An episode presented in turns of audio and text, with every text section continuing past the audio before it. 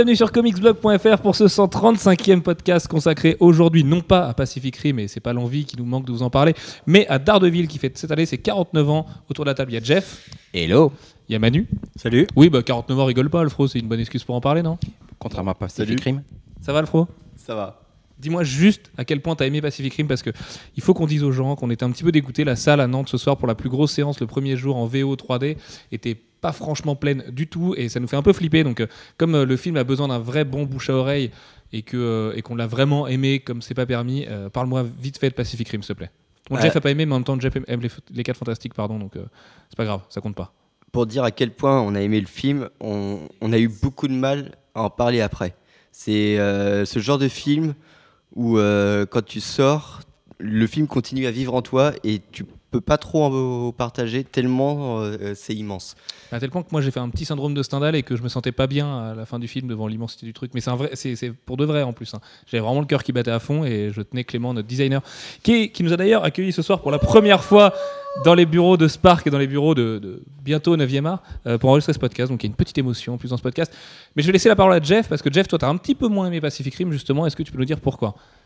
Euh, ben, tout simplement parce que j'ai eu l'impression d'avoir une succession de clichés. Alors c'est vrai que c'est très euh, bluffant d'un point de vue euh, effet visuel. hein. C'est très très très bien monté, c'est efficace. voilà, il n'y a, a pas de souci de ce côté-là. Mais c'est c'est un c'est de la forme plus que du fond. Et euh, Ah, Je suis pas moi, tellement, je suis pas j'ai- tellement d'accord. C'est vrai que le fond, pas- on le- le pas dessus, mais il y en a quand est- même. oh, euh, franchement, euh, c'est un scénario qui est très linéaire. Ah, je vais pas aller Euh, vers le troll, mais il y a quand même plus de fond dans Wolverine Origins. Ah non. Ah bah Ah si, non, quand même. non. Bah si. Non, vraiment pas. un univers, vraiment pas. quelque non, chose, non, ça. non, non, franchement, je suis pas d'accord. Il n'y a, y a pas de scénario. Il n'y a pas de scénario. Non mais si, il y a un scénario. Jeff, non, il n'y a pas de scénario. Il n'y a, y a- y a pas grand-chose. Il y a à peu près autant de scénarios que dans Transformers 1.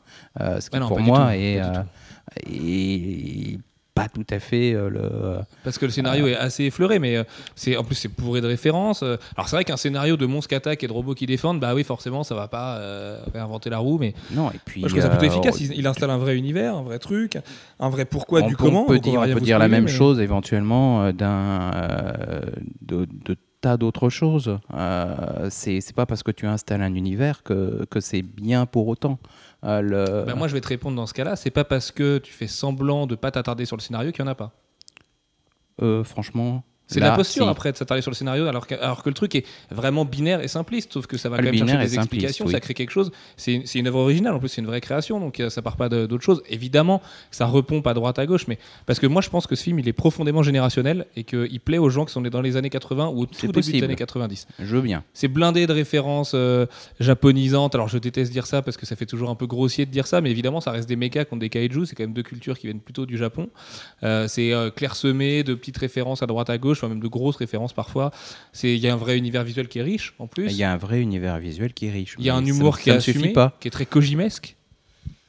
Euh, ouais. Non, non, je te, je te sens pas convaincu. Non, euh, j'ai pas beaucoup ri. Enfin, franchement. euh, mais Dites-nous dans les commentaires ce que vous avez pensé de Pacific Rim, si vous l'avez aimé, si vous l'avez détesté, si vous l'avez pas trop trop aimé comme Jeff, euh, si vous avez vous aussi fait un syndrome de Stendhal et que votre Après, cœur a failli euh, s'arrêter à ça la fin. fait. ça- voilà, t'es dans la salle, tu t'ennuies pas. Ah non, par contre, tu t'ennuies pas. Ça, euh, Mais, euh, mais en même temps, il y a des moments où je me dis, bon sang, mais qu'est-ce que c'est linéaire Euh, C'est. Voilà. Ouais, mais est-ce que parce que c'est linéaire, ça veut dire qu'il n'y a pas de scénario Tu vois? Ça installe quelque chose, rien que l'intro par exemple. Alors, enfin, moi j'avais vu une preview il y a un mois et en fait l'intro était plus longue que ça. Par exemple, c'est tout con, mais quand on voit qu'ils font la couverture de Rolling Stone, quand, ils voient, quand on voit qu'ils font des talk shows, et ben c'était vachement plus long. Et on voyait la vraie couverture de Rolling Stone, on voyait les vrais talk shows, tout ça. Tu sais, quand ils te racontent au tout début que Oui, euh, les attaques oui. de Kaiju, Mm. voilà, ça existe Mm. déjà machin. Et euh, avec la baie de San Francisco et tout ça. Et, et tout ça, enfin moi j'avais vu une intro plus longue et j'ai l'impression que dans son montage final, il a dû cutter beaucoup de choses, euh, faire le film le plus court et le plus concis et le plus dense possible.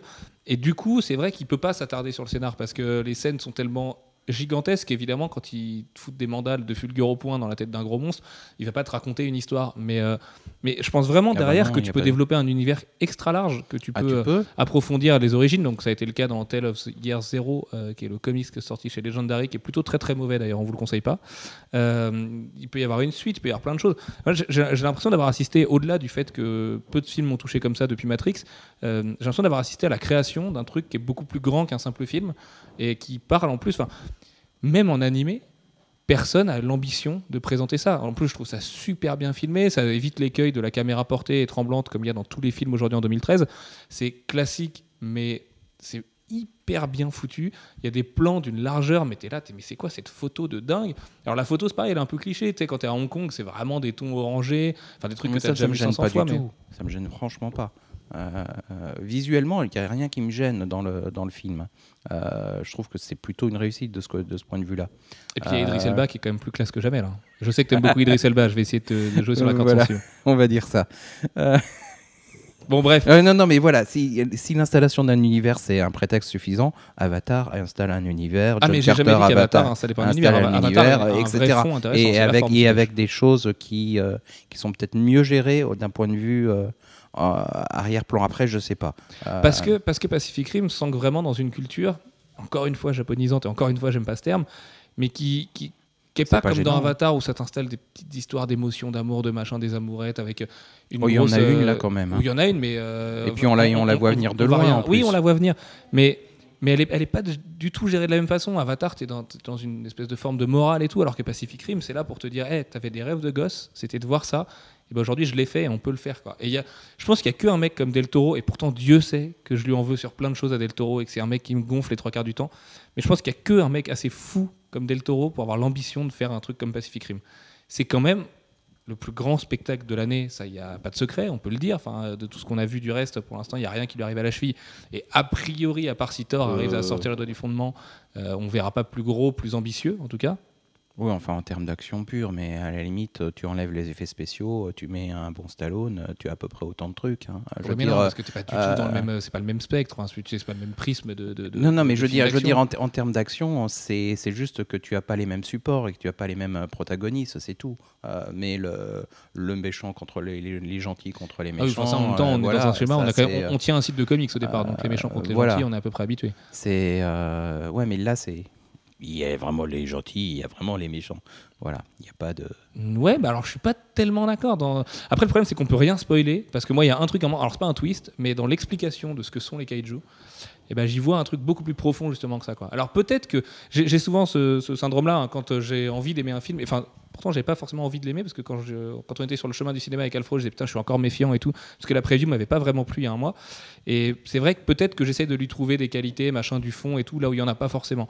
Mais quand il y a cette explication de qui sont les kaiju, d'où ils viennent, pourquoi, pourquoi ils reviennent, C'est quand même un peu en surface, mais euh, voilà. C'est Ouais, c'est en sympa. surface, mais parce que tu sens que Del Toro a pas le temps. Et en plus, euh, Del Toro, c'est quand même un mec euh, qui gère souvent des gros budgets et qui gagne pas d'argent. Donc euh, je pense que les studios lui ont, lui ont mis un petit peu la pression et lui ont dit écoute, Michael Bay, il fait tout péter, tu peux tout nous faire péter aussi et te, perds pas trop dans des explications, des machins et tout.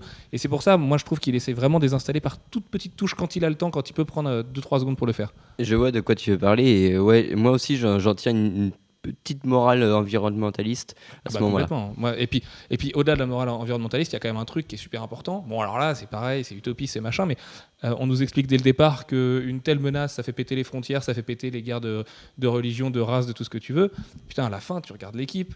C'est quand même super beau à voir, tu vois, il y a un espèce de message d'espoir. Alors évidemment que c'est le message d'un geek qui gère pas forcément tout le temps euh, tous les contextes géopolitiques et tout qui peuvent se passer dans le monde et qui pourraient se passer si d'aventure Ouais. demain des kaiju nous envahiraient, mais c'est quand même la morale elle est saine Enfin, c'est même pas une morale en fait mais c'est plutôt sain comme message Non, et puis même, il, a- il réussit à écrire des. C'est pour ça qu'on a une impression de, de scénario assez vite, parce qu'il fait ça par toutes petites touches sans insister.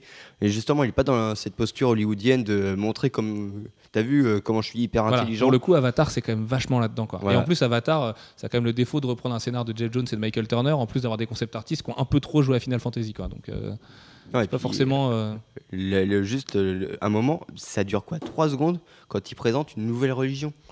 Et, et ce qui est pas du tout con comme idée, euh, certes, c'est pas original, mais c'est pas con, c'est bien foutu, c'est bien amené, mais il n'insiste pas dessus parce qu'il a pas envie de dire Hey, vous avez vu, j'ai pensé à ça et je suis quand même hyper intelligent.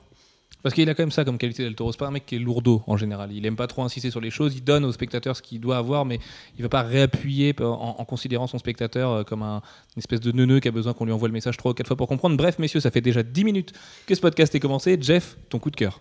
Je crois que c'est la première fois qu'on demande aussi tard euh, les coups de cœur. Euh, mon coup de cœur, c'était quoi mon coup de cœur déjà mince hein, Euh, ton coup de cœur, c'est la couverture de Dave McKean sur Sandman. Ah non, non, ça c'est mon coup de gueule. Euh, mais je vais commencer Ah, par c'est mon ton- coup de c'est ton gueule, du coup. Bah, Ouais, J'ai si. vraiment compris que c'était ton coup de cœur. Ah, moi. non, non, non, c'est pas mon coup de cœur. euh, Parce que Dave McKean, à l'origine, euh, s'est fait de- des couvertures sur Sandman. Donc, euh, c'est assez logique qu'il fasse euh, euh, une couverture sur Sandman euh, Ouverture. Overture, qui est une sorte de préquel à, à Sandman. Euh, mais à l'origine, il fait des couvertures qui sont essentiellement des collages. Euh, et des collages avec tout plein de choses, et puis des choses pas très figuratives, souvent. Euh, là, on est sur quelque chose de beaucoup plus figuratif. Et bah, je trouve que ça colle moins, c'est fait moins onirique. Et ouais, non, j'aime pas trop. Voilà. D'accord. Alfro n'est pas d'accord, encore une fois. Bah ouais, parce que euh, déjà, c'est une évolution de, du travail de Dave McKean, hein, parce que Sandman, ça date quand même d'il y a 20 ans. Et ce qu'il faisait à l'époque, euh, c'est plus ce qu'il fait maintenant. Et euh, puis on trouvait déjà des, des couvertures assez figuratives. hein. Il y a quelques numéros où on voit même la tronche du Sandman. Donc, euh, je sais pas, moi, ça m'a pas choqué. Mais C'est vrai que c'était peut-être beaucoup plus abstrait à l'époque que maintenant, je suis assez d'accord. Enfin, moi, en l'occurrence, je la trouve pas très très jolie non plus, surtout comparée à celle de J.H. Williams, qui est, elle, absolument incroyable, que je verrais très bien dans les bureaux de 9e art d'ailleurs.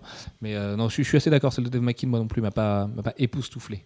Et le coup de cœur, ça y est, j'ai retrouvé, c'est euh, Straczynski qui va adapter euh, la, La quatrième dimension. la quatrième dimension en comics chez tu peux nous présenter Dynamite. très rapidement la quatrième dimension pour les jeunes comme nous ont euh, c'est une série, série. télé euh, où il y avait tout un tas de choses qui se passaient. Et si, en, en gros, c'est un et si avec des gens qui débarquent d'autres dimensions, des, euh, des aliens qui débarquent. C'est voilà, tout un C'est tas ne d'is- peut plus culte en termes de fantastique, euh, parce que c'est une des premières séries télé fantastiques, d'ailleurs, si ce n'est la première, si je ne dis pas de Euh, conneries.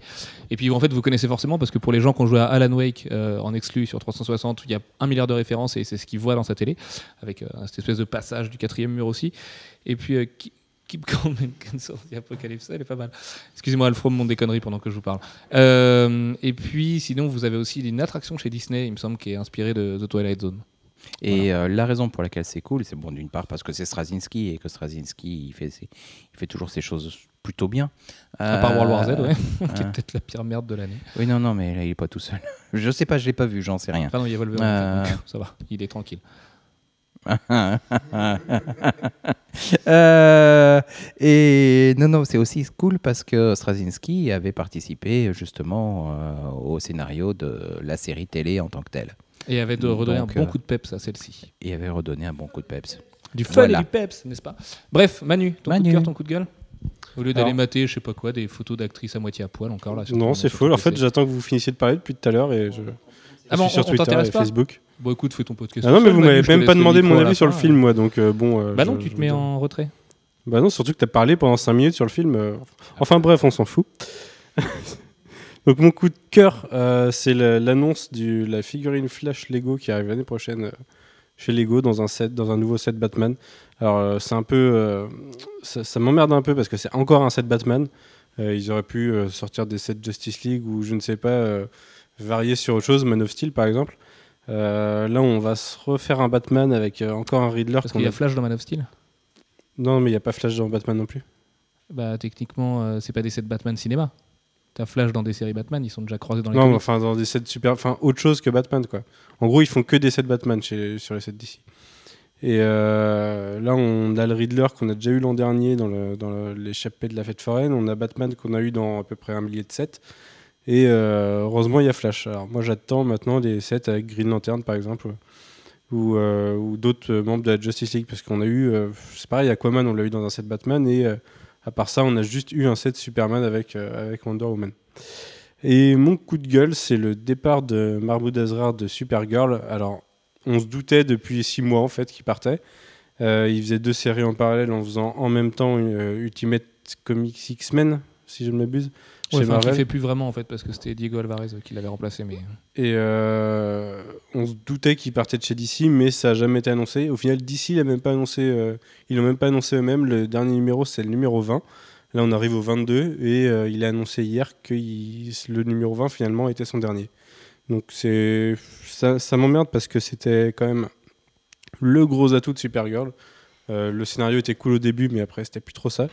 Et euh, ça m'emmerde aussi sur la com de DC parce que c'est, enfin, c'est un peu moyen quoi de, de, de voir un artiste partir et de pas communiquer dessus et de laisser l'artiste faire. Mais la bonne nouvelle, c'est que. c'est que on va le revoir chez Marvel très bientôt pour l'annual de Indestructible Hulk qui va re- refaire euh, collaborer Hulk et Iron, Man. qui est dans les, vu dans qui le- sera du coup l'écho de ce que vous verrez en VF le mois prochain. C'est ça. C'est le numéro C'était 2 le numéro de deux, Indestructible Hulk. Tout à fait. Manu, quel est ton avis sur Pacific Rim? Moi j'ai trouvé ça mortel. Euh, je comprends, je comprends fortement que Jeff ait pas aimé et je pense aussi que c'est hyper générationnel. C'est blindé de références assez larges au final. C'est marrant Euh, que tu aies adoré parce que pourtant tu es d'entre nous, de loin, celui qui est le moins sensible à la culture japonaise. Ouais, mais il n'y a, y a pas que ça. Il y a, il y a beaucoup Ah non, de. bien sûr, y a pas que ça. Justement, c'est un pan assez large de la culture, euh, de la culture des années 90 et euh, ça, même sans être trop proche de la culture japonaise, on, on a de quoi trouver notre bonheur. Et toute façon, ça, re- ça reste des robots qui tapent sur des, sur des monstres et c'est quand même mortel. Il y a, moi, je suis pas d'accord avec Jeff. Il y a un univers assez dense, même si on on l'explore pas trop. Justement, je trouve ça assez cool de ne pas l'explorer, de voir qu'il est là, de, de l'imaginer, de se dire qu'on pourrait le développer plus tard, mais de, de seulement l'effleurer pour le moment. Euh, de toute façon, il y a Idris Elba et Charlie Hunnam. Alors, je tiens à dire, il y a eu beaucoup de critiques de, de Charlie Hunnam depuis que le film est sorti, ce qui fait pas très longtemps. Mais euh, moi, je l'ai pas trouvé si mauvais acteur que ça. Bah, moi fait. non plus. Je trouvais, bah, en fait, comme tous les acteurs surjouent, mais que c'est pas grave parce que c'est vraiment la direction de Del Toro qui veut ça. Moi, il m'a pas choqué plus que ça. Au début, si, ce qui est la scène que, j'ai. Au début, il, est un peu, il a l'air un peu hors du truc. quoi. Oui, il est pas du tout dans le truc, ouais. Puis au bout d'un moment, il rentre. Moi, et à l'inverse d'Idriss Elba d'ailleurs, que euh, Idriss Elba, je le trouve un peu en dents aussi. Bon, j'adore parce pas. que le mec a une présence tellement long, incroyable et, et des lignes de dialogue tellement incroyables et un rôle tellement incroyable que forcément que c'est lui qui ressort du film. Mais il y a deux trois scènes Idriss Elba où je le trouve un tout petit peu en dessous, puis après il remonte tellement que bon voilà. Puis ce discours final et puis c'est puis cette classe. Parce que je de énorme avec Idriss Elba, c'est une des, une des dernières scènes de foule où tu as, tout le monde dans la, dans la grande salle et Idriss Elba qui fait une tête de plus que tout le monde. Et, mais vraiment une tête de plus que tout le monde. Et je, je trouve ça juste assez génial. quand, Après- il fait son quand il fait son discours. Juste avant, ouais. Par contre, le, le hyper déçu, le discours, il y a vraiment tout dans la bande-annonce. Oui, il y a tout dans la bande-annonce. Moi aussi, je l'espérais et plus long du ça. coup, je me le suis récité pendant, pendant qu'il faisait et y y a- il manque rien. At the edge of our hope, at the end of our time. Bref, Alfro, quels sont tes coups de cœur et tes coups de gueule? Euh, alors mes coups de gueule, ça va être les teasers de Forever Evil, euh, ou en bon anglais euh, un truc mieux. Mais parce que je les trouve nuls et d'une et que ça me rappelle tellement fortement Dark Reign que j'ai voilà, j'ai pas envie d'avoir deux fois un Dark Reign sauce d'ici en plus d'ici voilà, ils sont empêtrés dans un truc ça fait un peu peur. Et voilà, ces teasers sont pas terribles. Sont, on les voit venir à des kilomètres. Ouais, je je suis pas tellement d'accord avec toi. Autant Forever Evil me laisse à peu près circonspect, autant je trouve que les teasers plutôt réussis. C'est le- celui avec la, la Green Lantern là est plutôt intrigant, celui avec Nightwing est plutôt dans l'écho de ce qu'on a en ce moment. Enfin, je sais pas, c'est des- une campagne de teasers. Moi, je les trouve moins dégueux que certains teasers Marvel, honnêtement. Alors déjà, la typo me, me débecte, mais alors elle me sort par les yeux. Ah ouais, mais c'est peut-être ça aussi. j'ai- j'ai Cette espèce de truc des années 90 euh, mal foutu, c'est c'est- c'est vraiment pas branlable. Et euh, non, franchement, il y a tout de moche dedans. Quoi. Moi, j'ai un petit coup de gueule dessus sur le fait qu'encore une fois, on, s'en branle de Trinity War et on, voit tout ce qui va, enfin, on, voit toutes les conséquences de Trinity War dès les teasers. Et euh, aussi, petit coup de gueule sur celui, euh, sur, un des teasers où on voit plein de vilains et un personnage qui est pas censé être un vilain. Et qui rappelle fortement les couvertures des numéros 0 de l'an dernier avec les personnages qui sortaient de la couverture en la déchirant. Et ils ont repris le même concept et je trouvais ça moche à l'époque, je trouve ça toujours aussi moche maintenant. Donc, Ouais, et puis ça rappelle un certain Iron Patriot. Et euh, voilà, Dark Reign euh, encore. Très bien. Et mon, par contre, mon coup de cœur, c'est c'est toujours chez DC. C'est une série solo pour, euh, pour Harley Quinn. Parce que Ah bon, t'avais t'avais dit que tu prenais ça? D'accord, ok, parce que j'ai pris ça aussi. Bon, du coup, je vais me retrouver un petit coup de cœur euh, très rapidement. Et euh, voilà, parce que. euh, Alors, déjà, j'adore le perso, hein, mais euh, C'est pas un secret. voilà, c'est, elle est un peu beaucoup présente chez moi. Et euh, parce que l'équipe me plaît aussi. c'est assez évident qu'ils ont une certaine complémentarité. Oui, oui, mais ils couchent ensemble, donc forcément ça aide. Ah, ça, je sais pas. En tout cas, ils sont, ils sont mariés. Donc. Ils ont couché ensemble à un moment donné. ah, voilà, forcément. Et par contre, Justin Gray, je, je- je sais. Ouais. Bah Euh, ouais, vu la relation qu'ils ont, moi ça m'étonnerait pas. hein, tu sais. Mais alors, Il faut où bien est-ce qu'il est dans l'histoire? Parce que là, il n'a il a pas été annoncé, mais ça m'étonnerait pas que euh, finalement il traîne dans le coin. Et euh, voilà, c'est- ça me plaît bien. C'est, euh, j'ai pas de raison intelligente pour aimer cette série, mais euh, l'effectif a parlé. Voilà. Pendant ce temps-là, Jeff Sandor. Euh, du coup, quant à moi, mon coup de gueule, c'est un tout petit coup de gueule, c'est la durée de vie de Walking Dead 400 Days, parce que bah, il dure une heure et demie. Alors, euh, c'est pas tellement parce qu'il dure pas longtemps, puisque à la limite, quand un jeu est court et bon, c'est pas grave. Euh, Alfro, arrête ce sourire mesquin. Et, Non, moi, je euh, pensais juste à Max Payne. D'accord. Et mais c'est surtout que, enfin voilà, enfin c'est cher quoi pour ce que c'est. Euh, ils le vendent au même prix que les épisodes normaux qui duraient trois fois plus longtemps. En même temps, voilà, ils avaient prévenu. C'était vraiment un cadeau pour les fans juste pour patienter. Bon, ils ont rempli le contrat. Euh, Moi, ça me plaît plutôt très bien. J'ai vraiment beaucoup aimé et ça donne super envie d'être à la rentrée pour la saison 2. Donc euh, voilà, c'était plutôt une bonne nouvelle. Et puis du coup, mon petit coup de cœur parce que je suis dans le, tu vois, je suis dans la mesure ce soir. Juste Euh, une question, moi, c'est oui. euh, il part, enfin, de ce que j'ai lu, notamment une certaine review, tous les segments sont pas de qualité égale apparemment. Non, c'est vrai. Du coup, le début est un peu lent. Donc au début, tu flippes un petit peu.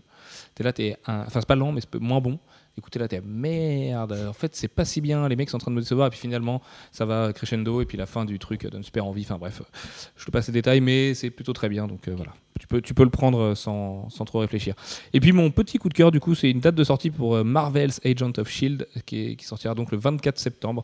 Et c'est plutôt pas mal parce que, parce que le 24 septembre, c'est vraiment dans la rentrée des séries, dans la rentrée de tout le monde. C'est le moment où, euh, même s'il y a des séries qui sortent évidemment euh, en avril, d'autres en juillet, d'autres en août, d'autres machins, il y a plein de rentrées de séries. Celle-là, ça reste la plus grosse, c'est ABC, c'est tout ça. On va en voir plein à San Diego. Euh, la, la première featurette me donne moi plutôt envie. Du coup, je pas, voilà, je l'ai pas trouvé exceptionnel, mais euh, je trouve ça plutôt réussi pour le moment. Donc, euh, Bon, j'ai envie d'avoir confiance. Voilà, ils, ils ont l'air d'avoir des vrais moyens, donc ça c'est rassurant un peu. Voilà. Euh, bon, écoutez, messieurs, on va parler de Daredevil et je vais laisser. Pardon? Je viens de dire voilou, mais je dis souvent voilou. Non Euh, Désolé Manu, si j'ai pas le droit de dire voilou. Euh, du coup, Daredevil, il est né en 1964, c'est pour ça qu'il a 49 ans, comme ma maman. Et Jeff, tu vas nous raconter un petit peu sa création, parce que Daredevil a été créé par Stan Lee et pas Jack Kirby, mais Bill Everett au dessin. Oui, mais pas, pas très très très longtemps. hein. Bill Everett, il a dû faire 2, 3, 4 numéros, quelque chose comme ça. Euh, deux numéros. Deux numéros. Euh, et Enfin, ensuite relayé par euh, Hollywood. Euh, mais bon, euh, graphiquement, il n'y a, a rien de très très très extraordinaire. Le, côté plus extraordinaire dans l'histoire, c'est euh, le concept du... Enfin, le concept. Il y avait déjà eu un héros aveugle avant lui, le Dr Midnight, chez, chez DC. Mais bon, ça, ça reprend cette histoire. Ça reprend aussi le titre d'une série Marvel, quelque chose qui, qui existait déjà dans les. Marvel, euh, Ouais, il y avait ah. une série Marvel qui s'appelait, enfin pas Marvel, hein, euh, Timely ou euh, peu importe. Le mec en Ah. bleu et rouge. Euh, ouais, je crois, oui. Enfin voilà, c'est, ça leur permettait aussi d'entretenir le copyright. Donc euh, ils reprennent, euh, euh, ils ont refait avec euh, quelque chose d'équivalent. Euh, et donc euh, l'idée de ce, cet avocat, ce jeune gars qui euh, se fait, euh, euh, qui a un accident et qui ré- récupère des pouvoirs parce qu'il s'est fait, euh, il a reçu des isotopes sur la figure. euh, qui l'ont rendu aveugle, mais qui, l'ont, qui ont les- développé les, ces les super isotopes, c'est pas pouvoirs. un groupe de rock à barbe. Voilà, Non. de qualité, bonsoir, je m'en vais. Oh merde, j'avais pas compris tout de suite, mais du coup. Moi, je trouve ça drôle. Moi aussi. Allez. Bref. Et donc, euh, euh, donc c'est, surtout ça l'idée euh, qui, est sympa de développer euh, un personnage qui a tellement développé ses autres sens que finalement il n'a pas complètement besoin de, voir. Enfin, il, voit presque mieux que tout le monde, il se situe mieux dans l'espace que, la plupart des gens.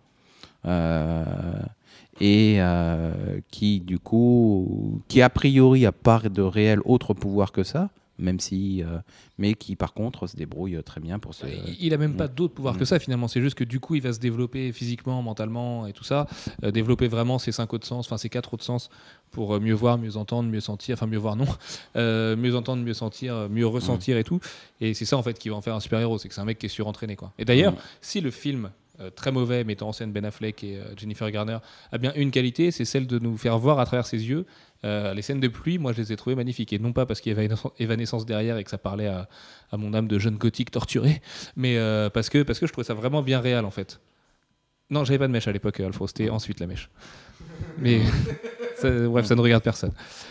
Euh, pre- pr- première grande époque, Jeff, toi, tu voulais parler euh, de tout ce qui est Roy Thomas, qui a suivi en fait la création du Ah, personnage. c'est, c'est Stanley euh, et qui ensuite va être relayé par Roy Thomas, comme sur énormément de séries Marvel.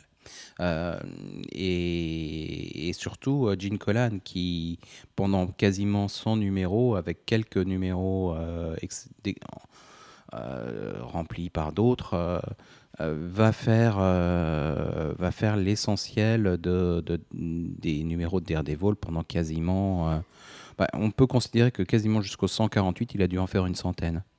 Euh, ce, mal. qui, ce qui est beaucoup, vraiment. Donc il y a une vraie empreinte graphique, une, un- une vraie prise euh, euh, graphique sur, euh, sur Daredevil et sur son, son comportement. Et d'ailleurs, le personnage pré-Miller de Daredevil est un, est un personnage plutôt joyeux dans l'ensemble, qui il, a, une belle réussite sociale, il est, il est blagueur comme peut l'être Spider-Man. Il, il a une attitude extrêmement positive.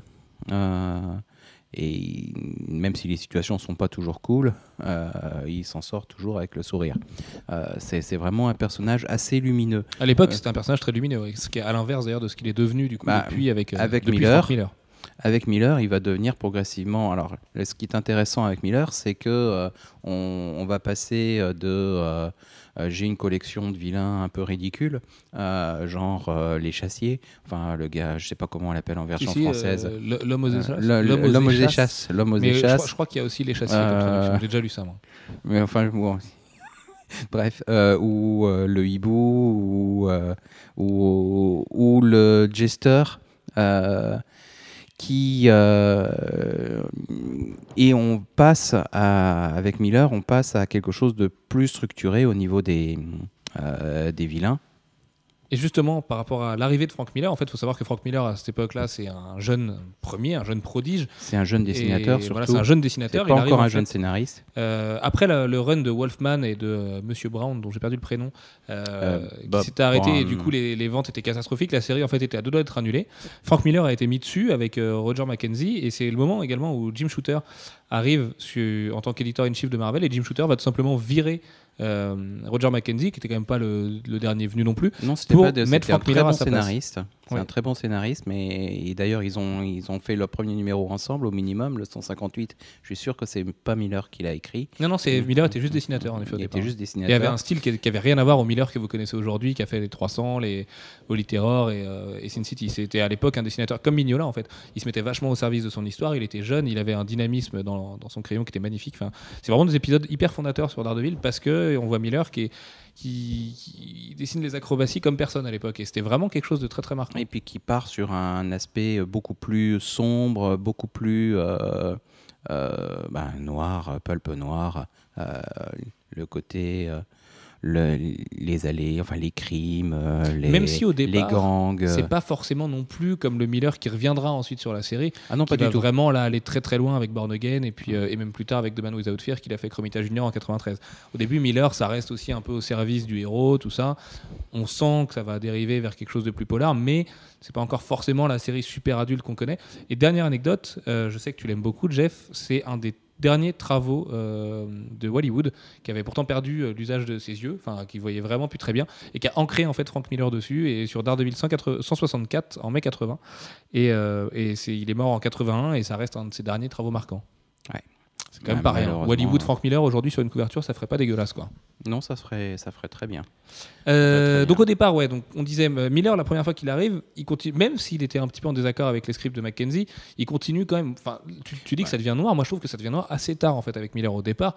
Tu sens quand même Bah, que c'est un super graphiquement, héros. graphiquement, c'est plus noir. Graphiquement, c'est déjà plus noir, C'est plus noir que ça a été euh, parce que euh, il y apporte plus de plus d'ombre, euh, plus de contraste, et puis c'est surtout le- l'environnement dans lequel il évolue qui devient plus noir, parce que on passe de euh, j'ai ma collection de vilains un peu euh, un peu kitsch à ben j'ai plutôt en face de moi le crime organisé, les bas-fonds, des, des gens auprès desquels je vais me renseigner. et tout. D'ailleurs, il y, a, il y a aussi, dans cette période-là, chez Miller, le, un, un aspect comique euh, qu'on retrouve euh, régulièrement. Il y a quelques têtes de Turcs qui, se font régulièrement malmener par Daredevil. Euh, Il y a un épisode hilarant euh, avec euh, Foggy qui part à la recherche de. qui, qui, veut aider quelqu'un et qui fait une enquête. Et euh, pendant tout l'ensemble du, du numéro, il a Daredevil derrière qui, qui l'aide et qui empêche qu'il lui arrive des tas de choses et il a l'impression d'avancer comme un héros au milieu de, de, la, de la foule d'ennemis. Enfin bref, peu importe.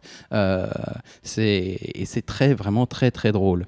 Et ce qui est marrant aussi, pour revenir sur Frank Miller, qui, restera, on le verra dans ce podcast, vraiment le, le plus grand artiste a priori sur, sur Daredevil. Enfin, on verra parce que Brian Bendis lui discute un petit peu cette place depuis quelques temps. Euh, il a. Il était hyper arrogant, déjà jeune. Enfin, il savait qu'il voulait prendre cette direction, faire son taf comme ça. Et il avait un avantage, c'est que Denis O'Neill, son éditeur, l'adorait, mais comme personne l'a adoré, c'est lui Et qui l'a Jim mis là. Shooter aussi. Et Jim Shooter aussi était un gros gros fan de Frank Miller, ce qu'on peut comprendre en voyant un petit prodige comme ça arriver. Et en fait, il va s'en foutre complètement de la continuité précédente. Il va réécrire toutes les origines des Il vilains. va, il va faire du redcon. Euh, il va faire, mais il a tout redconné. Par exemple, c'est lui qui a fait de Jack Murdoch, donc le père boxeur de Daredevil que vous connaissez tous, un alcoolique et euh, un mec qui battait son fils. Et ça, ça redisparu ensuite, cette version-là du personnage. Mais euh, il a quand même fait de, de Jack, même s'il est resté alcoolique ensuite, Jack Murdoch, il battait plus trop son fils dans les toutes dernières versions. Et, euh, et à l'époque, c'était quand même pas simple parce qu'en 81. euh, avoir un héros comme ça qui se fait battre par son père, qui est aveugle et tout, tu vois, c'était pas quelque chose d'hy- d'hyper fréquent non plus. On n'était pas dans, on n'était pas encore dans le Dark Age, on n'était pas encore rentré dedans parce que Watchmen, c'est des Watchmen et Dark Knight, c'est des années plus tard. Et là, Miller, on sent en fait les prémices de la, du grand artiste qui va devenir et du mec qui a envie d'imposer des thèmes qui sont super forts. Et il va redconner euh, sur euh, comment euh, Matt Murdock est devenu Daredevil, comment il, a, il est passé du stade du gars qui entend plein de trucs et qui sent plein de trucs. Et, voilà, normalement, ça devrait pas faire beaucoup plus. Au, au stade, euh, bah, un gars super entraîné. Bah, c'est lui qui va Euh, amener tout le tout le côté Ah, ninja le côté aussi, ninja euh, qui l'amène. le, Le personnage côté, avec Stick. lui, il a, une énorme, il a une énorme influence euh, euh, manga et euh, une un Cu- gros- culture cul- japonaise, culture plutôt que manga. japonaise Il s'est plus que toujours manga. défendu en Miller fait. d'être un fan de manga. Il a Mm. dit qu'il aimait tout le folklore japonais. Mm. Mm. C'est un fan de Tezuka, mais Tezuka, c'est pas que le manga non plus. Et le manga à l'époque, c'est pas forcément que Tezuka. Même si Ouais. en 81, encore une fois, c'est Tezuka qu'on parle, surtout en Occident. Mais... Il va énormément appeler tout, tout le côté japonais, effectivement, les ninjas, les sai, euh, Electra, euh, Electra la plus main, tard, ouais. euh, The évidemment.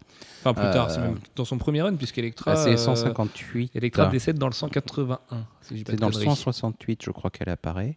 Alors, c'est c'est à peine 10 numéros plus loin. Le, il a commencé au 158 et il me semble que c'est dans le 168 qu'elle apparaît. Mais bon, peu importe. euh, Et donc elle meurt euh, dans le 180. et c'est elle meurt dans le ça. 181 En pour, 82. euh, pour ressusciter dans le 191. Ce qui est. Dans un numéro qui s'est écrit là, un numéro yeux, double. qui s'est très très très bien vendu apparemment. Ah oui, oui, non, c'était une des très grosses réussites commerciales. De... de toute façon, Daredevil se vendait très bien. Euh, disais Euh, Daredevil se vendait très très bien euh, pendant la période Miller. Il y avait deux titres Marvel qui se vendaient hyper bien. C'était Daredevil et, euh, et Uncanny X-Men. Parce que bah, d'un côté, il y avait Frank Miller et de l'autre côté, euh, il y avait Claremont Byrne.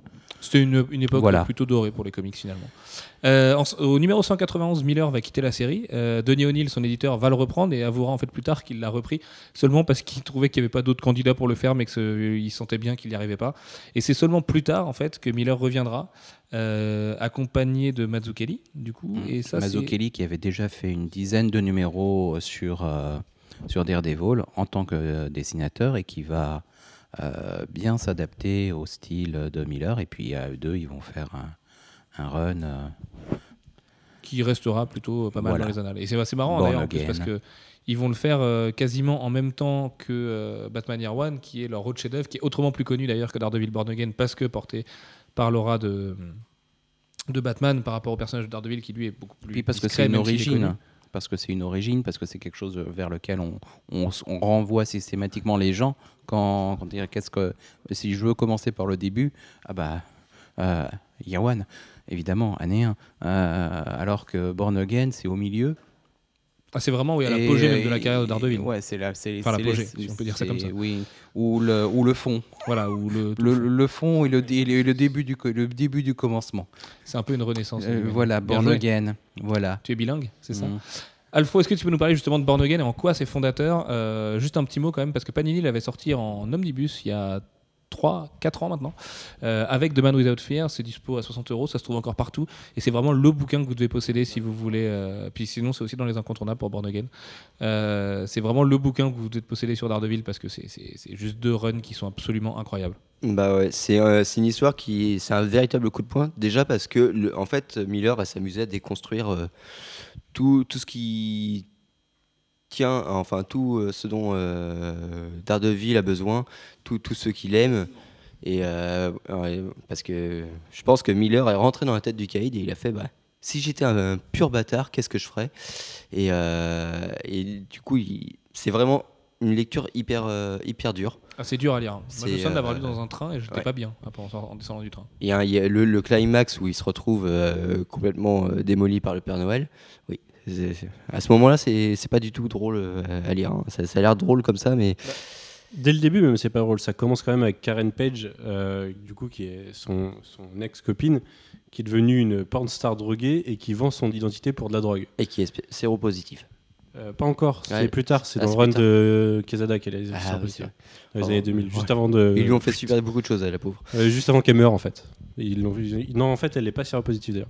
Enfin, bref. Et euh, oui, ça commence comme ça. Et du coup, Karen Page vend son identité pour de la drogue. L'identité revient aux oreilles du caïd. Et il décide non pas de, de la révéler à tout le monde, mais de s'en servir pour détruire complètement Matt Murdock. Et, et- et jouer avec lui en fait. Comme un, comme un enfant jouerait avec une pauvre fourmi et une loupe. euh, voilà, il, s'amuse à le détruire. Il- euh, et c'est à ce moment-là que, que Miller va faire un nouveau, enfin une nouvelle retcon assez, alors assez ambiguë parce que on n'aura jamais la confirmation, mais on a peut-être l'introduction de la mère de Daredevil. Ah, techniquement, c'est censé être sa mère, ouais. Ouais. Et Euh, reconverti en nonne. Miller a avoué que lui-même ne savait pas si Ah c'était ouais sa mère ou pas. Ouais, il a fait il une a- il, il- il, le- il le sait, il le dira jamais. Voilà. Mais ça, c'est Miller. hein. De toute façon, il dira jamais rien et tout. Mais euh, moi, je pense que c'est sa mère. Ouais, moi aussi, mais, mais j'aime bien le- laisser entretenir le doute. Et, euh, et forcément, après euh, la, traversée des enfers, il va remonter. Et alors, il y, a- il y a une, une vraie notion religieuse hein, dans, cette, euh, dans cet arc, parce que Born Again, c'est aussi comme ça qu'on appelle ceux qui retrouvent la foi. Et euh, justement, euh, Daredevil est un personnage très catholique et euh, qui va retrouver la foi à ce moment-là.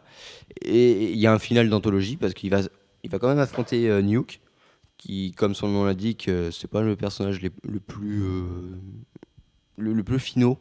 Et ils vont quand même démolir à peu près tout Hell's Kitchen.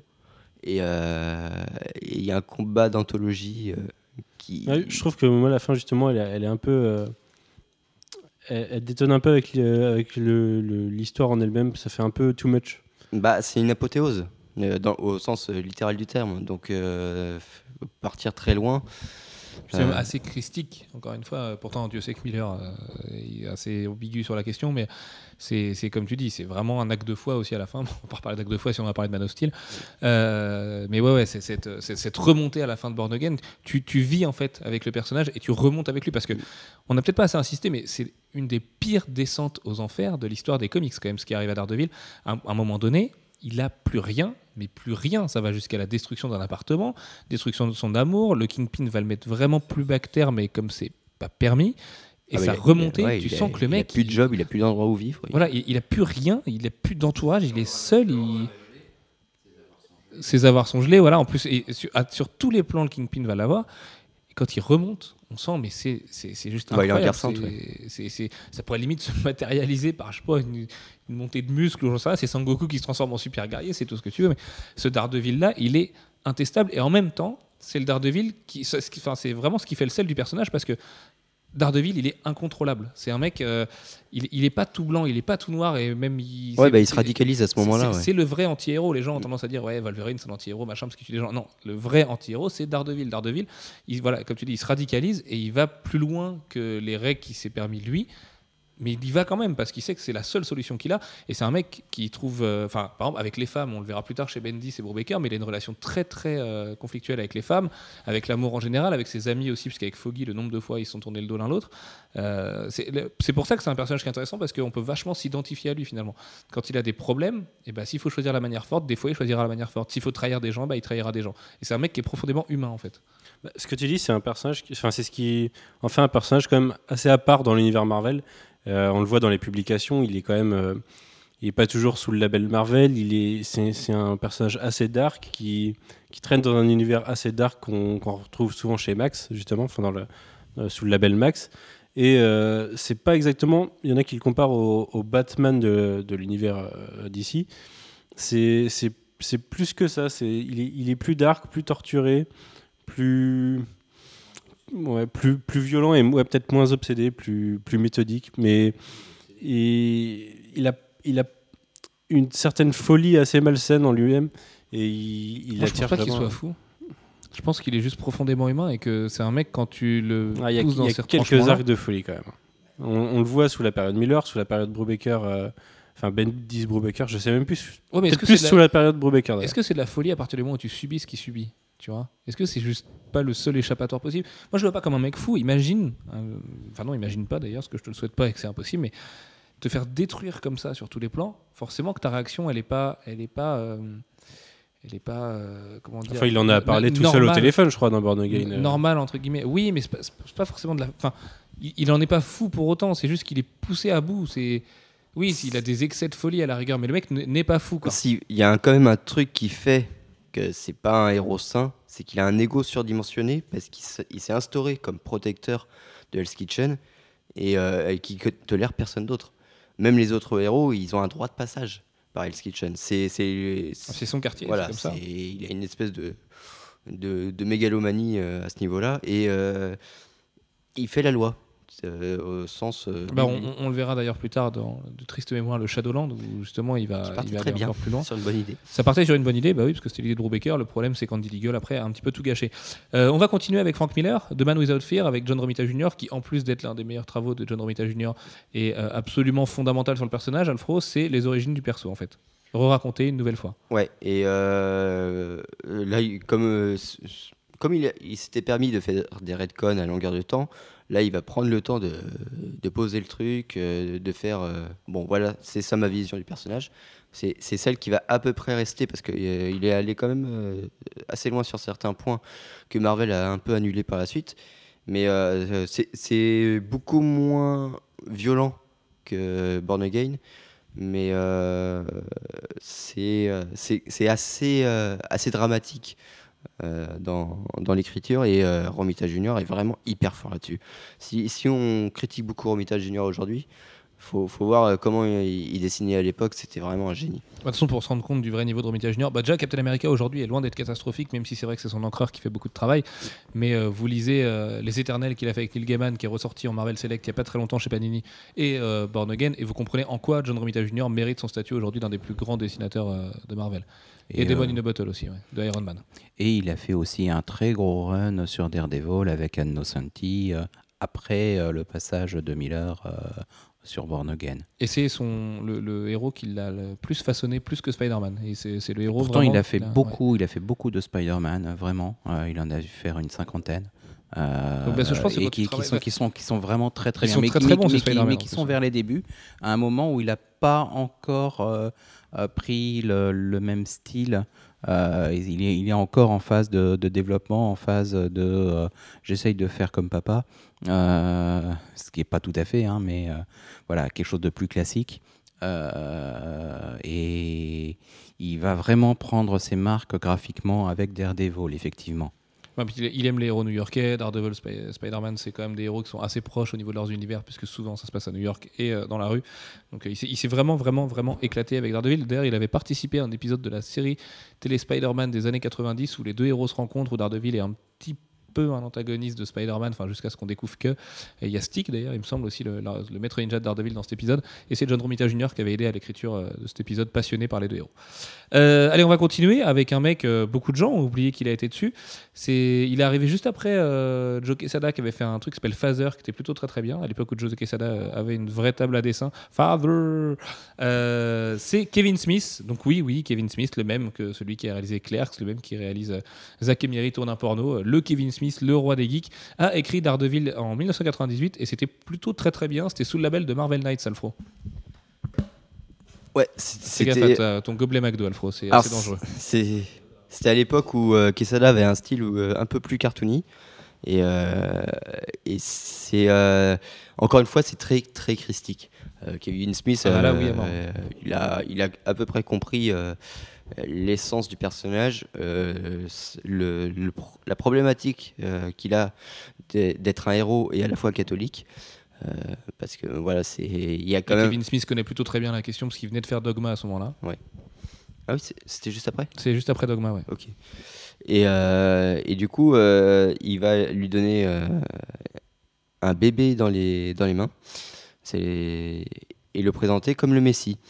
Et euh, voilà, il va y avoir une guerre de religion autour de ça, euh, où euh, Daredevil va avoir un, problème, il va être aveuglé, c'est peut-être pas le bon terme, mais voilà, sa foi va faire qu'il va pas réussir à, garder un esprit critique et, et il va se faire complètement embobiner dans l'histoire. Et c'est là où tu te rends compte que euh, bah, ouais, Daredevil, euh, le problème c'est que euh, ça reste qu'un être humain. Pour euh, corriger, il écrit Daredevil pendant qu'il tourne Dogma et Dogma sort l'année d'après, en D'accord. 99. Donc il était vraiment, vraiment dans des histoires de religion à l'époque, Kevin Smith. Et pour la petite anecdote, Kevin Smith est le mec de la police scientifique que vous voyez dans le film Daredevil, euh, qui a un espèce de bâton, enfin le bâton de Daredevil en fait, qui se développe, euh, qui fait un super truc incroyable et tout. Et d'ailleurs dans le film Daredevil, on voit aussi Joe Quesada, donc c'est quand même pas rien parce qu'il était effectivement dessinateur de, de la série de Kevin Smith. Et le match de boxe du début où le père de Daredevil va mourir, euh, attention spoiler alerte, euh, le- les deux protagonistes du combat s'appellent Frank Miller et John Romita Jr. Quand on regarde sur le, sur le panneau en fait, de- du stade où ils combattent. Bah, je pense que Frank Miller a perdu parce que vu la taille des, des biceps de Romita, Bah, en même temps, les, les deux combattants sont censés être du coup, euh, genre le père de Ja- Jack Murdoch est censé être Frank Miller techniquement, puisque c'est le combat star de la soirée. C'était juste en fait un petit caméo. Il n'y a pas eu vraiment Frank Miller qui s'est mis sur la gueule avec John Romita Jr. Oui, J'aurais aimé voir ça. Non, mais déjà à l'époque, je pense que Frank Miller restait euh, beaucoup cloîtré chez lui. Euh, allez, on va jumper en 2001. Oui, on va jumper parce qu'on est trop bilingue ce soir. Attends, Manu, parce que c'est quand même l'arc euh, dont vient de parler Alfro, c'est l'arc où Karen Page meurt justement. Oui, Parce qu'au moment où il s'occupe d'un enfant, où il a un peu une, une, une révélation euh, christique, il, il, il commence à douter aussi parce qu'il y a, un- il y a Karen Page qui est censée avoir le sida. Et du coup, il commence un peu à douter, et finalement, c'est révélé comme être faux. Et au moment où, euh, où c'est révélé comme être faux, il y a Bullseye qui arrive et qui tue Karen Page devant lui. Et je crois que ça se passe dans l'église, justement. Ce qui, enfin, ce qui est assez dévastateur pour le personnage. Tout à fait. Mais oui, il faut voir que Daredevil, c'est quand même le mec qu'on a à peu près le plus chié hein, de l'histoire des super-héros. Le mec, il lui arrive que des trucs pas possibles. Euh, 2001, Daredevil Yellow. Bon, on va pas vous en reparler un milliard de fois puisqu'on a fait un podcast sur Jeff Loeb il y a pas longtemps et qu'on vous a dit tout le bien du qu'on pensait de, de son duo avec Tim Sale. Mais Daredevil Yellow, ça a le mérite, Manu, de présenter. euh, non Jeff Ah non Bah toi non plus Bon, Alfro, tu l'as lu Non? Parce que moi, sinon, je peux en parler. hein, mais, Moi, j'ai pas lu Yellow. hein, ça- ça- en, fait, ça présente un truc tout simple, c'est une caractéristique du personnage, puisque son costume au départ était jaune et noir, euh, comme une guêpe, et n'était pas du tout rouge. Et en fait, ça explique pourquoi le changement de couleur du, du costume. Et en fait, le costume devient quasiment un personnage de l'histoire et, ça, et transporte toute la symbolique du personnage qui, justement, éditorialement et euh, dans, dans ses aventures, a glissé d'un héros super lumineux au mec super sombre qu'on a pu connaître. Et oui, et puis en plus, le côté jaune, c'était plus le côté acrobate, moins combattant. Et euh, bon, c'était c'était une erreur de Kirby. Et oui, il en a fait aussi. Ah, il en a fait.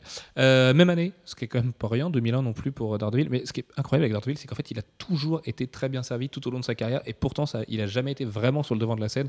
Ouais, Peut-être parce qu'il peut pas 70. combattre Galactus à grands coups de poing, mais euh, bah, il a eu des grandes périodes évidemment. Mais je veux dire, c'est- voilà, il a jamais été mis très très en avant. Quand il vient dans les Vengeurs, c'est deux ou trois numéros histoire de dire au fait les gars, on a Daredevil qui sort à côté, allez jeter un œil. Puisqu'en 2001, on a Brian Michael Bendis et Alex Malif qui commencent un run qui, euh, je parle pour moi, est le plus grand run de l'histoire de Daredevil. Alfro. Euh, moi, je suis plus euh, sur la période Brubaker, mais euh, ouais, c'est. Alors, Ma- Malif à l'époque est pas du tout connu. C'est quand même un Bulgare qui, qui est arrivé aux États-Unis, qui a fait ses études aux États-Unis quand même, mais voilà, il débarque dans cette Rosou. Il, a- il a un style qui va vraiment donner une empreinte à cette œuvre parce que c'est un style très noir, très sale, très, très descendu. Et du coup, euh, Bendis va écrire euh, l'histoire de façon très intimiste. Il n'y a, pas- y a pas tant de grands combats que ça. C'est euh, c'est vraiment une, une descente d'un psyché euh, de Daredevil. Et euh, alors, c'est ultra décompressé. Euh, Ah bah c'est du vrai gros Voilà. Bendis là, hein. c'est décompressé à mort de chez à mort. C'est, on va vraiment au, dans- dans- au fond du personnage. C'est lui en fait qui va poser toutes les bases de la, de la seconde vraie descente aux enfers du perso qui est sous l'ère Brubaker, euh, Michael Lark ensuite.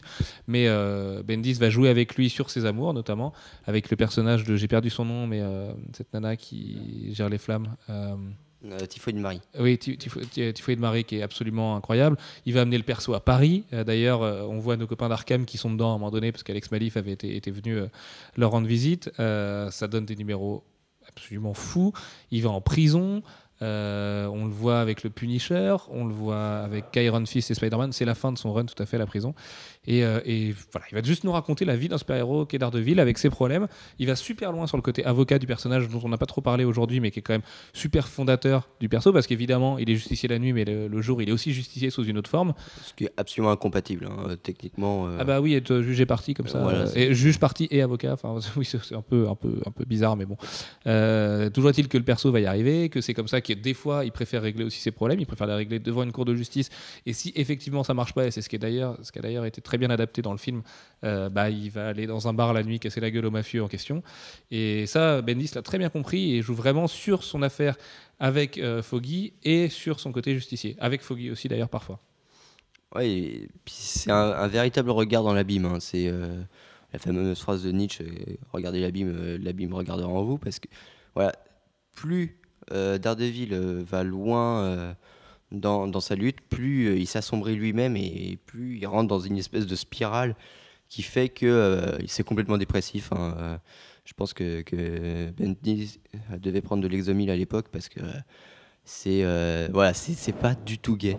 C'est c'est pas dans, dans le, la façon de Miller d'être hyper violent, c'est euh, un côté plus.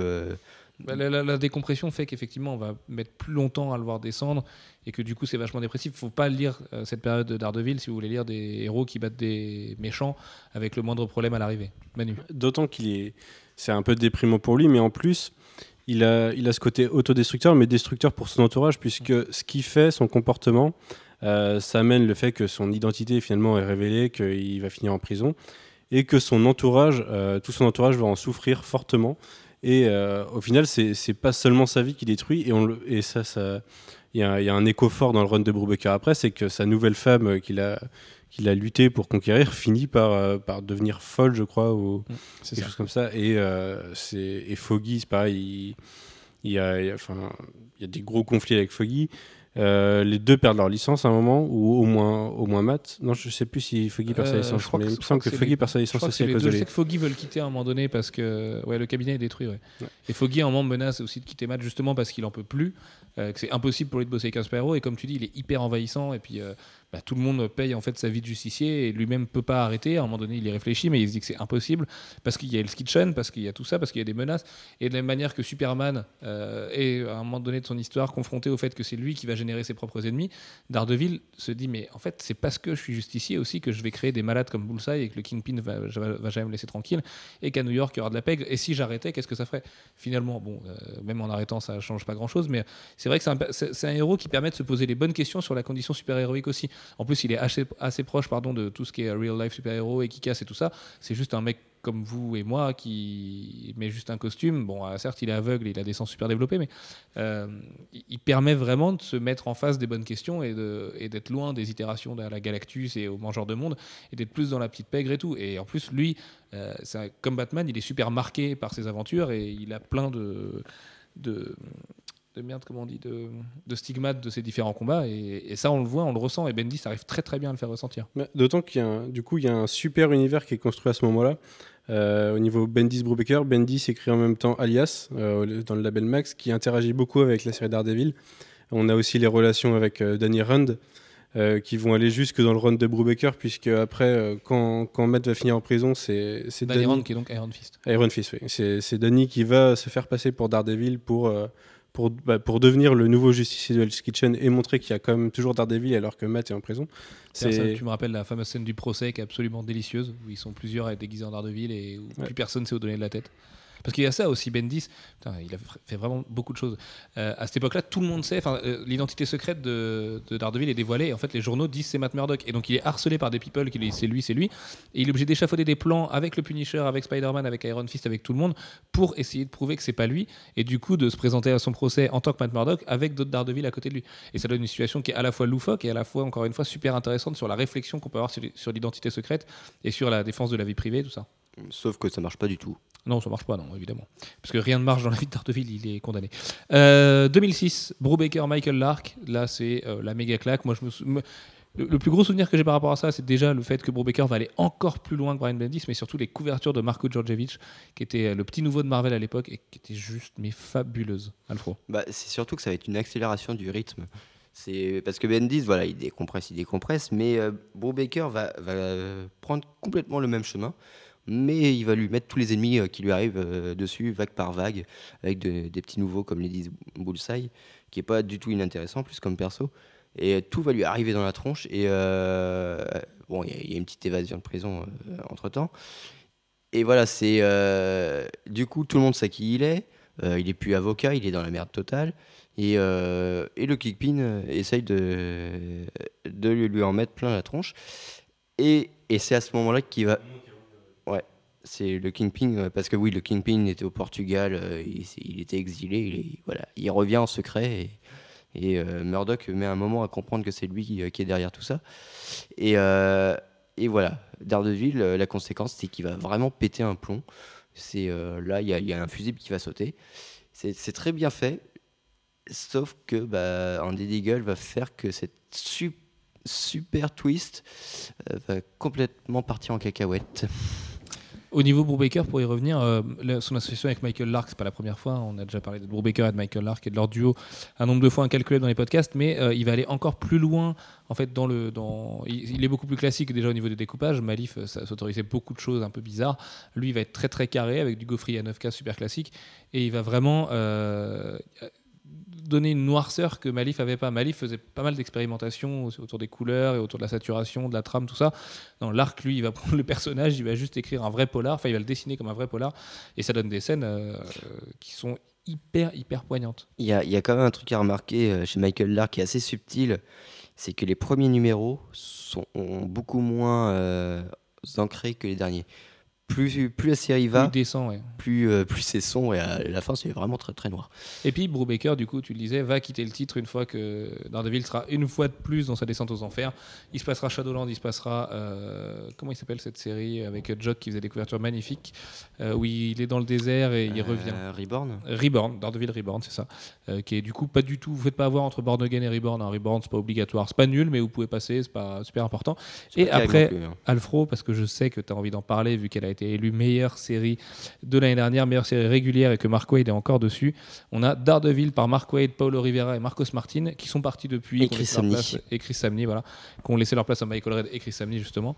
Euh, je sais que tu l'aimes d'amour, cette série, même si elle est complètement différente de ce qui a été fait avant. mais pas tant. Parce que voilà, c'est Mark Wade, euh, c'est quelqu'un qui considère que la continuité c'est le béaba du comics et que voilà, c'est quelque chose. Alors il y a deux points très importants chez Mark Wade, c'est qu'un héros, euh, c'est un héros.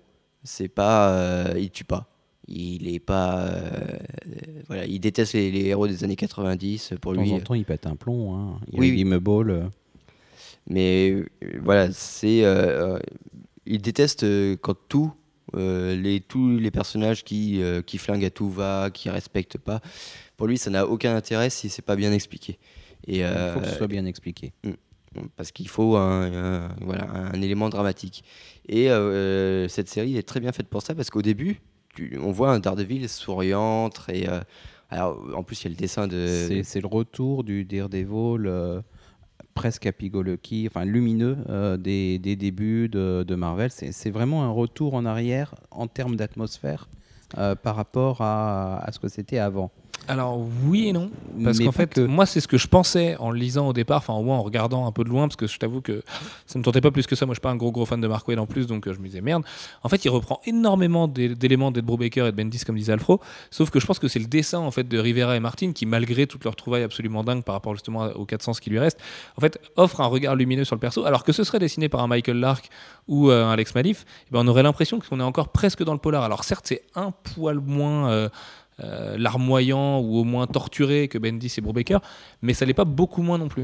Ouais, Il y a un, un petit côté léger. Moi, je me, je l'ai pas encore lu. euh, J'en ai eu qu'un petit peu de cette série. Mais euh, je me rappelle, euh, il y, a- il y a une image très marquante vers le début. C'est Matt Murdock qui arrive avec un t-shirt I'm not Daredevil. Et c'est c'est quand même un humour euh, que qu'on n'avait pas forcément chez Brubaker et Mais si, il y avait de l'humour en plus chez Brubaker et Bendis. C'est moins, moins drôle. Mais euh, c'est vrai que là, en fait, il y, a- un élément euh, qui est fondamental dans la série. C'est une discussion qu'il avait avec Foggy qui dit euh, Ça va toujours pas dans ma tête. Euh, en gros, hein, dans les grandes lignes, c'est J'ai toujours du mal, mais je vais faire l'effort et le choix de sourire et de prendre les choses du bon côté et d'arrêter. d'arrêter de toujours voir les choses de la façon la plus sombre. Euh, j'étais en- Il, s'est rendu compte qu'il était dans une espèce d'engrenage euh, où il se morfondait, il était, euh, c'était négatif forcément. Et là, il- c'est un choix, un parti pris.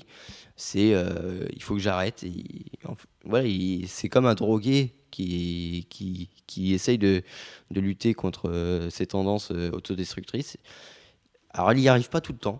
En plus, c'est- on s'en rend pas compte du coup avec ce- cette espèce de, chapelet de dessinateurs qui sont quand même très lumineux, très, euh, très dans les aplats, euh, façon, euh, façon euh, années 60-70. Et du coup, voilà, c'est pas évident de prime abord, mais c'est quand même assez sombre. Il y a quand même tout un arc où on a l'impression qu'il perd la boule et euh, où il retrouve les ossements de son père dans son bureau, des trucs. euh, voilà, c'est assez, euh, assez glauque. Et, euh, et où Foggy euh, lui dit bah, Dégage, j'en peux plus. Toi, euh, tu, tu fais n'importe quoi et euh, sors de mon cabinet. Et, euh, Foggy apprend qu'il a un cancer. Enfin voilà, c'est tous ces genres de choses qui font que euh, c'est toujours la merde chez, euh, chez Daredevil, mais euh, que euh, voilà, c'est euh, c'est une nouvelle direction et c'est en même temps c'était nécessaire parce que autrement euh, ça pouvait pas continuer dans, cette direction trop longtemps. Avant de finir avec euh, le retour de Brian Bendy, c'est une histoire ô combien importante qui passe ô combien beaucoup trop sous le radar à notre goût, euh, mais qu'on pourra pas trop vous spoiler ce soir parce qu'elle n'est pas encore sortie en VF et justement on va faire un petit point édition. Euh, Daredevil par Mark Waid, c'est aujourd'hui publié en kiosque par Panini dans Marvel Knights, si je ne pas de conneries, avec euh, le Punisher de Greg Rucka notamment. Ce qui est un choix un petit peu particulier parce que Panini en fait avait publié tous les runs d'avant Brubaker et Bendis en 100% Marvel, ce qui collait à peu près bien en plus à la dynamique du personnage qui à mon avis hein, se savoure beaucoup mieux en librairie que euh, tous les mois en kiosque.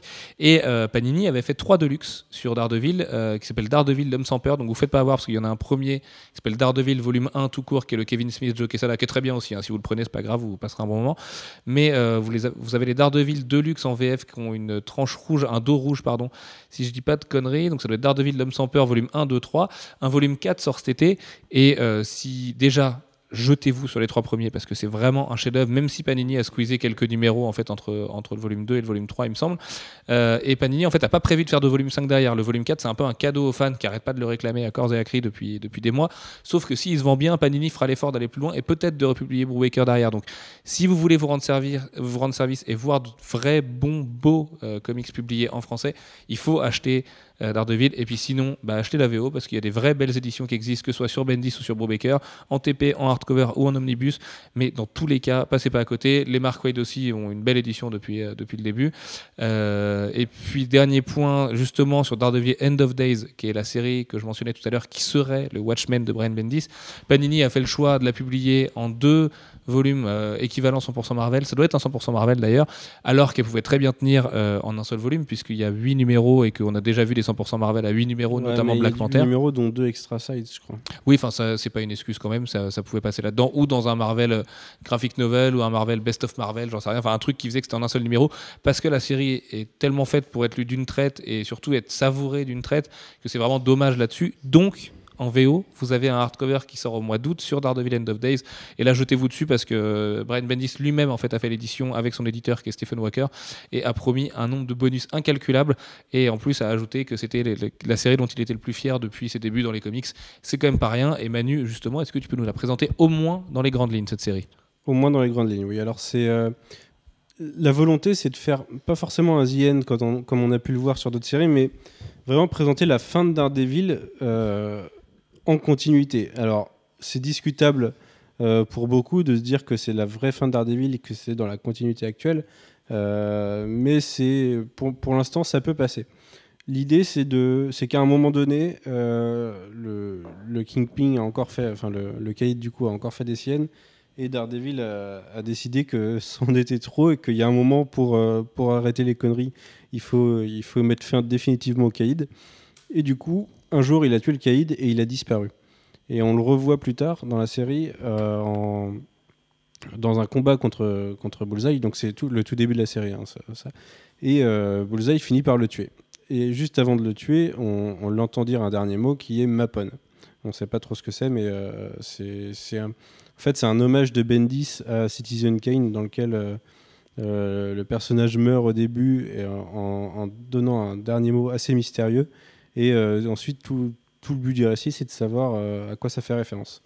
Et là, du coup, l'histoire est, est ensuite racontée par, euh, par Ben Urich, qui est l'ami de Daredevil et le journaliste du, Voilà, qui est un journaliste qui défend Daredevil, qui a la particularité justement de. Qui, il bosse pour de la Gutter Press, mais euh, il, lui veut défendre Daredevil depuis Bendis d'ailleurs. qu'on voyait aussi dans le film. hein. C'est vrai, Ah, c'est vrai qu'on voyait Ben Urich dans le film, ouais, tout à fait. Et même depuis Frank Miller, ouais, Ben Urich et Daredevil entretiennent une relation depuis Miller. ouais. Et du coup, c'est l'histoire de Daredevil et une enquête sur, euh, sur ce qui s'est passé euh, du point de vue de Ben Urich, euh, qui, qui mélange un peu. Enfin, le, le récit mélange ce que lui écrit, ce qui va être publié, et ce que lui pense dans sa tête. Donc, on a, on a, des beaux parallèles, des, des beaux dialogues intérieurs. Et ça finit sur la révélation de Schemapon, qui est un, un- un- une grosse révélation, di- dirons-nous, pour, euh, pour le personnage et l'avenir du personnage. Et nous ne spoilerons pas. Exactement. Et euh, pour finir sur cette série, c'est quand même un casting all-star, puisque même si le dessin n'est pas très beau, parce que c'est surtout Klaus Johnson qui s'en occupe, on a aussi Bill Sienkiewicz et David Mack dessus. David Mack aux couvertures et Bill Sienkiewicz à l'ancrage. Les mecs, on n'en a pas parlé tout à l'heure. Il a fait, euh, entre Il- Quesada et Brubaker, il avait fait euh, a, part of, A Part of the Hall ou un truc comme Ouais. ça. Et puis il a également créé le personnage euh, De Echo. de Echo, Ouais, qui est un personnage qui est muet, qu'on va retrouver après chez Bendis. Et il a aidé beaucoup Bendis aussi. David Mack étant euh, un, un ami et collègue de Frank Miller, et lui aussi un passionné du Japon en plus. Donc c'est vraiment en fait le mec qui a fait les ponts euh, dans tout ça. Et qui est en plus un passionné de Daredevil aussi. Voilà. Et son écho, c'est un, véritable graphic novel magnifique. C'est Oui, qui a été publié un peu à part du coup chez Panini, qui est, qui est absolument génial et introuvable maintenant, je crois. Euh, oh, ça se trouve encore à peu près hein, en boutique. En VO, euh, c'est introuvable. En, En. VO, En ouais, VF, c'est- un peu reste- dur. quand même. reste trouvable. Euh, et puis il y a une autre série qui est aussi White Tiger, qui est dessinée par Phil Briones, euh, qui ont fait un coucou, d'a- un coucou d'ailleurs, euh, qui est un personnage qu'on voit dans les pages de Daredevil et qu'on voit surtout après avec Shadowlands, ce qui est un peu dommage, mais qui est un personnage super important qui se déroule Et qui montre le côté un elle peu aussi à dark, New York et- ouais. l'évolution un peu dark de cet univers. ouais. tout à fait. On- la retrouve dans Ultimate Spider-Man en série télé. C'est pas exactement la même chose. Non, c'est pas tellement la même, non. Et elle sera dans quoi? Dans la nouvelle série Mighty Avengers, me souffle Alfro. C'est vrai. Messieurs, je vous ai pas prévenu, mais on va se faire un top 5 des histoires de Daredevil. Manu, tu commences là parce que je le veux à chaud, c'est pour ça que je vous ai pas prévenu. Ouais, c'est Born Again. En numéro Euh, 1 En numéro 1, c'est Born Again, ouais. Après, c'est.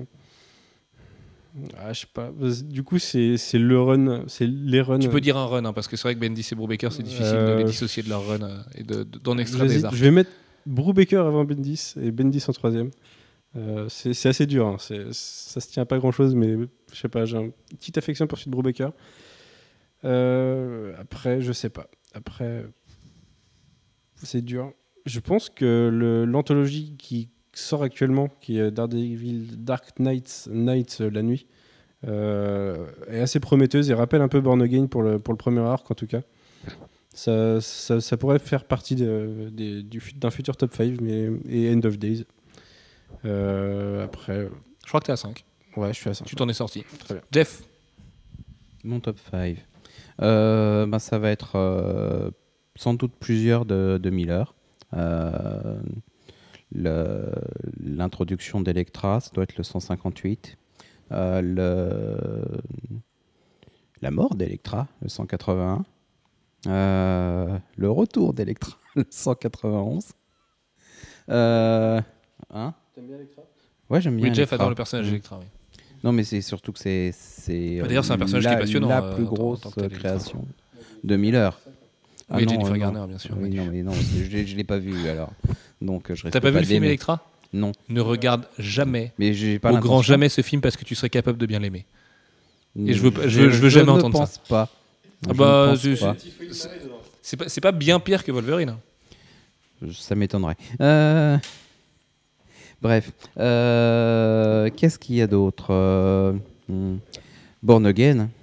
Oui, euh, bah, Même si. et puis, avant Born Again, il y avait un, un numéro sur lequel Miller était revenu avec John Buscema, euh, John Buscema euh, au dessin. petit casting. Euh, Miller Buscema. Miller Buscema, c'était quelques numéros avant, avec un, un gars roux qui se déplace dans une petite ville du, des États-Unis et puis euh, qui fait le redresseur de tort.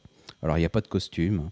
Euh, on sent que c'est, ça doit être euh, Matt Murdock, euh, Daredevil, mais euh, voilà, on n'a pas de certitude absolue.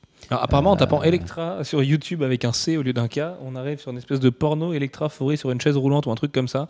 Je vous le déconseille. D'accord. Je vous l'ai dit, mais je vous le déconseille. Il faut Voilà. savoir que c'est notre fabuleux designer qui s'occupe de ça pendant qu'il écoute nos conneries Mm. de- depuis une heure. Et ça, et ça Manu, pendant top- ce temps-là, Jeff, ça pendant que fait tu un parlais, top four. Euh, oh, bah non, c'est bon, ça, ouais, ça y est, je, je suis à 5. c'est pas mal. C'est pas mal. Et Manu m'a- vient de me confier qu'il préférait Electra à Wolverine. C'est quand même pas facile à assumer non plus. Bah, je pense que c'est que j'attendais quand ou même. Electra? Electra et Catwoman quand même. Ah Putain, Catwoman, mais. Ah ouais. Catwoman, c'est vraiment. Pour moi, Catwoman, c'est le pire, la pire adaptation de. Non, pour moi, c'est Catwoman. Pour moi, c'est Green Lantern parce que c'est fait avec beaucoup plus d'argent et de passion, a priori, Green Et c'est pour ça que je, que je préfère Electra à Wolverine parce que Wolverine, il y, a, il y a quand même un truc à la base, quoi. Oui, mais Electra avait été fait d'ailleurs pour un- une histoire de contrat. En fait, Jennifer Garner, en faisant Daredevil, avait signé pour faire un autre film derrière. Personne n'avait envie de le faire ce film, mais il fallait le faire, sinon, il- sinon celui-là perdait je, beaucoup d'argent c'est une grosse merde, c'est très nul, mais au niveau déception, du coup, euh, c'est une déception moins forte que Wolverine. Très bien. Après, foncièrement, c'est peut-être à moi mon film quand même. Très bien. Euh, quant à moi, mon top 5, euh, moi je mets Daredevil End of Days en premier parce que parce que parce que c'est immense. Parce que je pense que c'est peut-être vraiment le plus grand travail de Brian Michael Bendis, qui est quand même un de mes auteurs préférés, donc c'est pas rien. Sur un de mes héros préférés, d'ailleurs, je suis incapable de choisir aujourd'hui euh, de savoir qui je préfère chez Marvel entre Spider-Man, Captain America, Thor et Daredevil. Je pense que Daredevil est quand même le plus intéressant a priori. Euh, en deuxième, je vais mettre Born Again parce que Born Again c'est quand même vraiment immense et que j'en ai un souvenir. euh, Enfin, le combat contre, Nu- contre Nuke en fait, qui est sur ce toit là, euh, je me souviens de tout du combat en fait. J'ai tout dans la tête alors que j'ai lu qu'une fois Born Again et je trouve ça assez bizarre comme, comme ressenti. Ensuite, je vais mettre le run de Bendis, puis le run de Brubaker parce que pour moi, Brubaker aurait pas pu faire grand chose sans les bases de Bendis avant. Même si c'est vrai que le run de Brubaker va parfois peut-être un peu plus loin et peut-être parfois même un peu meilleur que celui de Bendis. Et puis en dernier, je vais mettre The Man Without Fear parce que c'est vraiment euh, l'histoire d'origine telle que je les aime. Moi, j'adore ça, quand les gens racontent des origines et le font bien. Et je trouve que c'est fait euh, merveilleusement bien. Et en plus, ça permet de voir Miller et Romita Jr. tous les deux en grande forme, avant que le premier devienne euh, parano et avant que le deuxième devienne mauvais. Donc c'est quand même pas rien. Et puis on, on- ressent New York. Enfin, Mi- Miller et Romita Jr. ce sont des enfants de New York. Et quand ils dessinent Hell's Kitchen, et ben, on a l'impression d'y être tout simplement. Et Daredevil, moi, c'est ça que ça me vend. C'est, euh, je suis jamais allé dans le quartier de Hell's Kitchen, mais je sais que si j'y vais, bah, il y a beaucoup de chances que je retrouve en fait les mêmes images que celles que j'ai lues dans Man Without Fear. Même si ça a été rénové depuis et que c'est plus effectivement le quartier que ça, pouvait être dans les années 80. Mais le jour où j'irai à Hell's Kitchen, je sais qu'il y aura un truc quand même. C'est quand même Daredevil. Tu vois, c'est comme quand tu vas à New York, tu as l'impression que tu vas voir Spider-Man à tous les coins de rue. Je pense qu'à Hell's Kitchen, euh, t'as- t'es quand même un petit peu habité par Daredevil. Oui, tu tombes sur les 4 fantastiques et t'es déçu, dit Manu.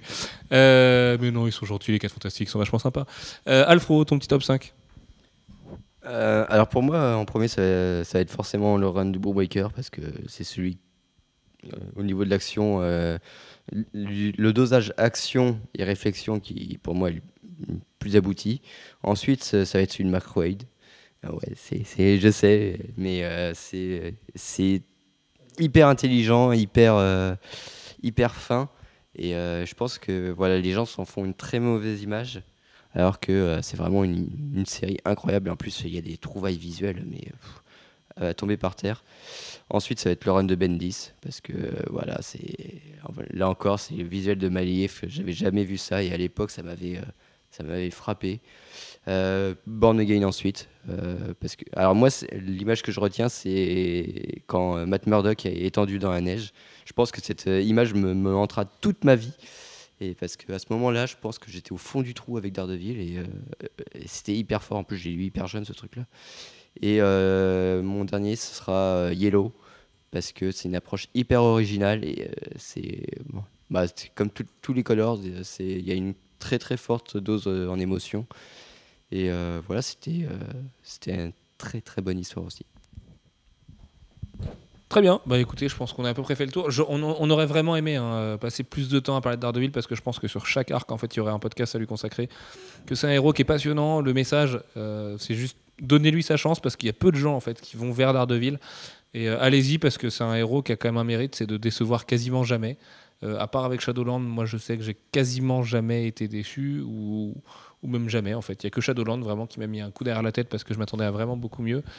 Mais euh, voilà, allez vers Daredevil, faites confiance, c'est un héros qui est différent, c'est pas un héros qui sauve le monde tous les jours, mais c'est un héros qui, je pense, dans une construction personnelle, et euh, je le pense sincèrement, est hyper important parce qu'il pose les bonnes questions et, et il amène des réflexions qui sont super intéressantes qu'on n'a pas forcément tout le temps avec, euh, avec de la BD. Et voilà, c'est juste un héros différent, c'est un mec. C'est Matt Murdock, quoi. C'est Matt Murdock, voilà. C'est Daredevil. euh, voilà. Vous pouvez vous tatouer des phrases de Daredevil sur le corps si vous voulez, ça marche bien aussi. Euh, juste ah, ah, Allez-y, euh, non, mais ça, c'est le faux, on ne le dira jamais. C'est un secret entre toi et moi. Voilà, je pense que c'est tout. Allez vers Daredevil, allez voir Pacific Rim. On se retrouve la semaine prochaine pour un podcast consacré à Wolverine. On espère qu'on sera enthousiaste la semaine prochaine avec Wolverine. Bon, on va pas vous mentir, ça part pas forcément très bien, mais ça se trouve, on va passer un super moment. Et puis là aussi, on va avoir plein d'ambiances japonisantes. Et puis je suis sûr que Jeff va le Ouais, trouver. ça sera le contraire, ça va être Jeff qui va défendre le film et Tout à donc ils fait. vont dire non, non. Il y a des chances. Il y a des chances que ça se passe comme ça. Il et paraît puis, qu'il y a une super scène post-générique, ça va être bien de voir un film d'une heure et demie pour la scène post-générique, mais euh, qui, oui, il paraît qu'elle est absolument euh, très très bien cette scène post-générique. Mais en plus, euh, on peut faire un pont avec Daredevil puisque c'est adapté quasiment de Frank Miller, même s'il y avait Chris Claremont aussi au scénario, et des- de la période japonisante de Wolverine. Donc euh, voilà. Enfin bon, on vous apprend rien sur Wolverine, le combat de l'immortel. On en reparle la semaine prochaine. D'ici là, on vous fait plein de bisous. Ciao ciao, à la semaine prochaine. Salut Bye bye.